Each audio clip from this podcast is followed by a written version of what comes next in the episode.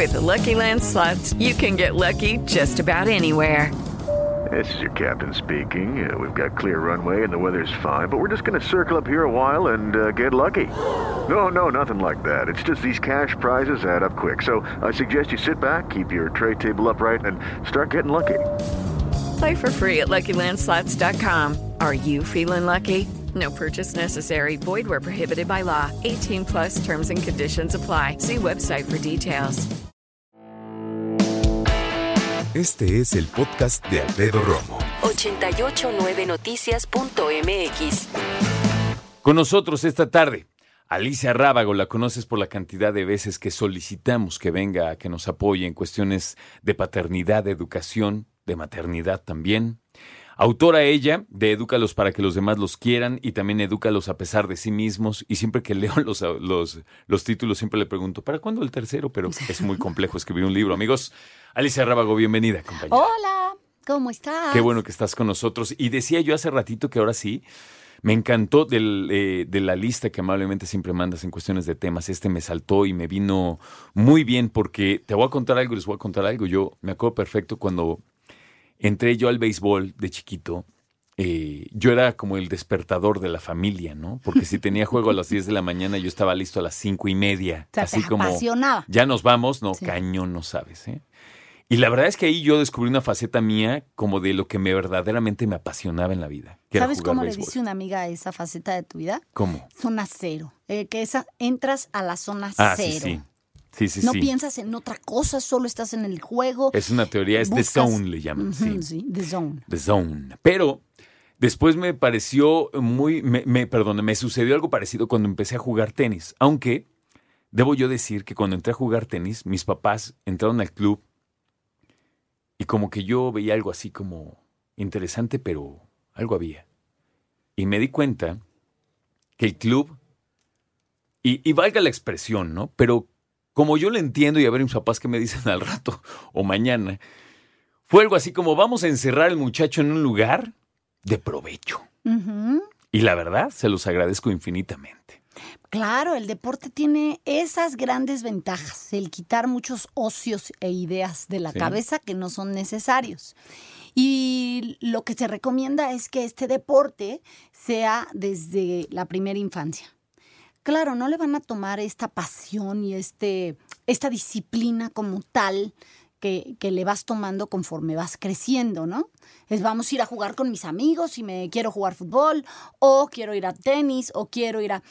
Pero si empiezan desde muy pequeños, bueno, uno de los beneficios más grandes es que, además de salud, es el hecho de aprender a que tienes que ir porque ya te comprometiste con un equipo o con un entrenador o con un partido. Ahora, el punto es que los papás forman parte de este compromiso, Alfredo, porque Sí. cuando están chiquitos era pues te metí al tenis y si es martes y jueves de 4 a 5 y no puedes faltar al tenis de 4 a 5. Lo que sucede hoy es que muchas veces faltan porque los papás no los llevan. Entonces, pues se va quitando esta, esta chispa que tú hablabas de me levanté a las 5 de la mañana porque ya me quería ir a mi partido y mis papás me decían, son las 5, es hasta las 10, claro, al rato. Por favor, hijo. Claro, pero a final de cuentas eh, fue algo que en lo que te concentraste. Y, el, y la verdad es que el deporte es maravilloso si lo empiezas desde muy pequeño. Cuando tú llegas a la adolescencia, pues sí va a haber una etapa en donde diga, ya no sé si quiero seguir, ya no sé si es mi deporte, ya me cansé de ir martes y jueves. Pero además, ¿sabes qué? Incluso en ese momento socializas. sí, claro. Aunque te hagas güey, ahí estás. ahí estás. Ahí estás. Bueno, por eso es que dicen que es mucho más motivante entrar a un deporte colectivo que a un deporte individual. Entonces, por ejemplo, si tienes a un chavo en un club como tú, ¿no? O en, en la delegación, que hay muchas clases Claro, así, claro. este, procura que tenga también un deporte colectivo. Porque a lo mejor se puede cansar un poco del individual y decir, ya me aburrí, es que mi entrenador, porque les pasa, mi entrenador está muy regañón, no se han dado cuenta que ellos han cambiado, mi entrenador me exigen mucho, es que ya me cansé, tengo mucha tarea, no me alcanza el tiempo. Claro, y lo que va ¿no? meritando tu edad, escolar y deportivamente. ¿no? Claro, pero Que no ¿sabes qué? igual. Siempre hay tiempo, siempre hay tiempo. No, y tienes que hacerte. Cuán- Exacto. ¿Cuántas veces decimos, cuánta gente dice hoy, ay, no, no tengo tiempo de hacer ejercicio? No, no. Si quieres, sí, aunque sea 15 minutos, sí puedes este, caminar 15 minutos. O sea, algo que le dediques a tu bienestar eh, este, físico. Yo en el, en el corte te decía que a mí, yo la verdad es que me gusta muchísimo el deporte y es algo a lo que le agradezco mucho de mi paz mental. Sí. Eh, y sobre todo durante la adolescencia, porque yo tenía, por, por ejemplo, un papá muy estricto y eso podía haberme vuelto muy rebelde. Y, y ¿sabes cuál eran? Que no lo recomiendo, ¿eh? Los que me están escuchando.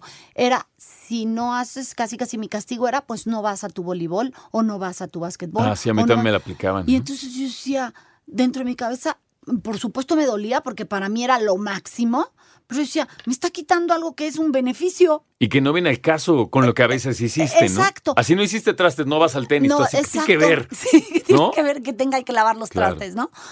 Pero como eso es lo que veían que me movía, pues ahí es donde agarraban la negociación. Entonces, eh, yo podía quedarme todas las tardes en mi escuela con una actividad eh, deportiva. Me encantaba. Hoy por hoy es mucho más difícil para mí, por ejemplo, pertenecer a un equipo de voleibol que me encantaría. O llevo un ratito sin jugar fútbol desde que regresé de Madrid, pero yo juego fútbol desde hace muchos años.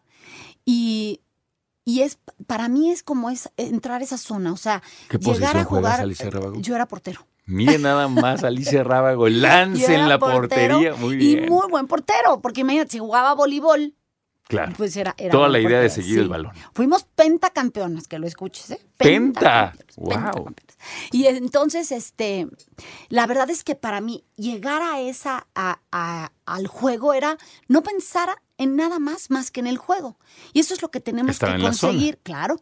Eso es lo que tienes que conseguir con tus hijos, que sea una zona en donde él se, se motive a estar pensando en qué estrategia, cómo ayudo al equipo, este, cómo juego mejor, eh, cómo fortalezco. O sea, Incluso en también el, juego. liderazgo, ¿eh? Por supuesto. Cuando platicas acerca del tema del deporte y los hijos, depende cuántos hijos tengas, y cuando tienes dos al menos, pues puede haber una preferencia radical de los deportes. Puede, empezando porque sean chavo y chava, que a veces no es tanto, ¿no? Pero bueno, siguiendo porque aunque sean del mismo género, de repente una hace taekwondo y la otra hace ballet artístico, que no está ninguno de los dos mal, al Claro. contrario, están perfectos.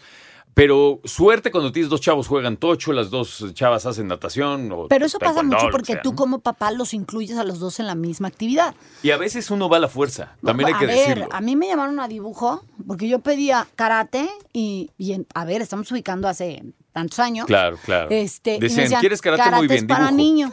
Claro, eso es para niño. Entonces, si mi hermana pedía dibujo, pues acabamos en dibujo. Entonces yo decía, bueno, ahora, este, bueno, el fútbol lo jugué ya que me casé. Claro, ya porque- que porque- pudiste independizarte de las reglas familiares. Exacto. Sí, hiciste las de tu familia. Claro, claro. Entonces, este, y, y- y son como cosas que se han ido rompiendo, qué bueno, porque la verdad es que sí, cuando yo empecé a jugar fútbol era como raro. En mi universidad era como raro que nos dejaran jugar fútbol. Este, y está bien, pero también tienes que respetar los gustos de los hijos, porque eso sí va a ser el motivador. El que tú metas a tu hijo a una actividad que a ti te gusta no es motivante. Hay que encontrarle un deporte que a él le Sí, guste. sí, sí. Y puede que te lleve la contraria, ¿eh? Eh, no, o sea, puede puede que que, sea al- tu hijo te salga pambolero y a ti te gusta el boliche o el Bueno. tocho, qué sé yo. ¿no? A ver, mi hija, por ejemplo, me dijo a los tres años, yo quiero, el ballet me encanta. Y entonces yo dije, bueno, pues, si le gusta, ¿no? Entonces llegué con la maestra del ballet y, y entonces me dijo, mira, te voy a explicar, yo soy del Royal Ballet. Y empezó a darme su, la vertiente, exacto. Y le dije, no, ni te desgastes, o sea, yo juego fútbol, ¿no? Entonces, la verdad la traje porque ella lo pidió, pero tenía tres años. Yo dije, se le va a quitar el gusto en algún momento. Es el día de hoy que sigue bailando ballet, Claro, ¿no? qué bueno. Entonces, sí hubo una temporada, que también lo aclaro, que fue la adolescencia de la que hablábamos, en donde me dijo, ya no sé si quiero seguir con el ballet. Y llevábamos, no sé, ocho o nueve años yendo al ballet. Y me dijo, es que ya me aburres, que la misa está muy exigente. O sea, dio muchos peros. Le dije, vamos a hacer una cosa. Llevamos muchos años haciéndolo. Lo que vamos a hacer es que no vamos a venir tres veces a la semana. Vamos a venir una. Para que descanses un poco, pero no lo vas a dejar. Porque el día que lo quieras retomar, porque sé que te va a pasar, vas a estar perdida y vas a tener que volver a iniciar. Eso es en cuanto a ellos, Alicia, pero también otra, otra ramificación, perdóname, del tema es cuando de repente como papás nos gusta tanto o depositamos lo que no Uy, hicimos. expectativas. Eh, claro. en los chavos y de repente tú te dices campeón nacional y tú acá de, no, pues yo nada más vengo, perdón, a pasarla bien. No, no, no, no, no campeón nacional y voy a venirte a ver el sábado y el domingo. Y te voy a evaluar además. No, no, no. Y se ponen más estrictos que el coach. Sí, o gritan peor que el coach. Y entonces a veces hasta el niño ya no quiere ir no, a, claro, jugar que dices, porque le da vergüenza que su papá Sí, ese, ese, de ahí es tu papá, no. no, ya no quiero ir porque de verdad mi papá se pone muy mal. Sí, claro. El, deporte también tiene que unir, ¿no? O sea, eh, tiene que ser a lo mejor aquellos que juegan el tochito y entonces todos los sábados hay partido y entonces la hermana que no juega tochito dice hay que ir todos los sábados al partido. Sí, es parte. Entonces buscarle otra actividad a ella que también implique a toda la familia. Es que esa es la bronca, porque muchos papás dicen, ah, pues es que tu hermano juega tocho, tú vas a ser porrista. Pues no. Claro, no. Y digo, afortunadamente yo hay muy fútbol americano hoy para chavas, ¿no? Tocho bandera me parece que le llaman. Eh, pero también es que hay que hacerse espacios, o sea, así como decir, bueno, tú vas a ser tu deporte, qué bueno, te inscribimos, pero también tu hermana o tu hermano, y hay que alternar, hay que ver, o sea, la familia también hace sacrificios. Cuando, cuando tú ves como padre los beneficios que tiene un deporte, es, es que te ayuda hasta para, como papá en la educación. O sea, porque hay alguien, hay alguien ahí, un coach, un entrenador, que está pidiendo cumplir reglas, que está poniendo límites, que te está ayudando. Aleja a los chavos de muchas distracciones. Un chavo que a lo mejor viene haciendo un deporte, ¿no? Y entonces tiene que jugar los sábados o tiene que jugar los domingos. Viene una fiesta y, dices, híjole, ni modo que no vaya, ok, va, pero regresa más temprano, pero no bebe alcohol, pero se cuida más en muchas cosas. Entonces, es algo que por sí solo va tomando la responsabilidad. Exacto. Ahora, cuando un chavo de estos te diga, es que ya no quiero hacerlo porque no puedo ir a la fiesta, porque no puedo beber alcohol, ahí entrarás tú. Y sabes qué, ahorita que te escuchaba, creo que en los entrenadores o entrenadoras vas a encontrar un aliado que te puede hablar muy diferente de lo que tú pensaste que hablarían de tus hijos. ¿eh? Sí, claro. Para bien y para mal. Y, tienes que, aguantar, ¿eh? Tienes, que, aguantar. Yo me acuerdo que mi hija le encanta el ballet, lo baila divino, pero vamos, hay gente que nace con la semilla del ballet, o sea que la ves y, es para eso. Exacto, es el don, ¿no? Sí. Este, que además es maravilloso encontrar tu don en la, en la vida. Y yo me acuerdo que mi hija le dijo a, a su maestra, es que a mí me gustaría ser maestra de ballet. Y se volteó la maestra y le dijo, no, sigue bailando ballet toda tu vida. Sí, o sea, bien por ti, pero una cosa es bailarlo y otra cosa es enseñarlo. Claro, ¿no? O sea, eh, incluso sé maestra de ballet, pero no es, no es la profesión a la que te debes dedicar. No fue lindo para ella, pero sí fue muy real y se lo agradeces a una persona que, que pues es, o sea, lo conoce así. claro, no es así. Puedes seguirlo haciendo como un hobby, como un deporte, como un ejercicio, como un gusto, pero busca una actividad alterna, ¿no? Escucha a Alfredo Romo donde quieras, cuando quieras. El podcast de Alfredo Romo en 889noticias.mx.